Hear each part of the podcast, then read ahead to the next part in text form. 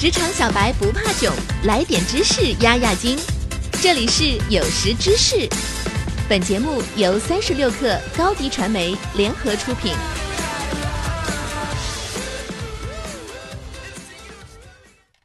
本文来自三十六克编译组，编辑郝鹏程。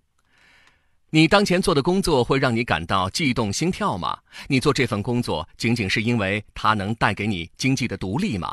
如果想到工作没有兴奋，仅仅是为了谋生，那么你就要好好审视你的内心了。你是想就业还是想创业？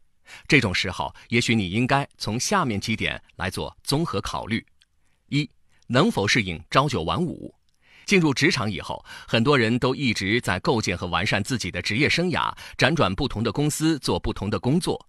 也许你很快就意识到，你其实不太喜欢中规中矩、稳定的工作，那不是你的菜。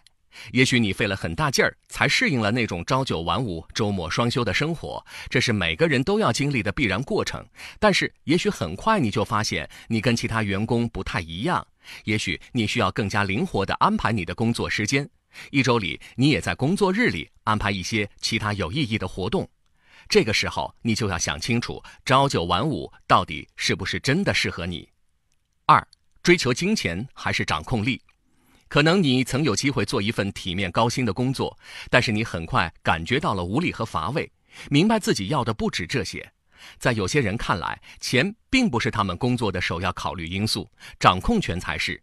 他们享受控制自己的成果，对自己的行为负责，这是典型的领导型人格。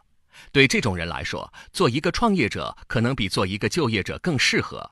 高质量工作的前提是欣赏并认同自己的工作，这对每个人都很重要。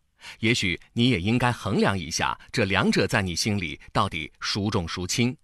三，喜欢稳定还是挑战？我们都知道，当员工带来的好处。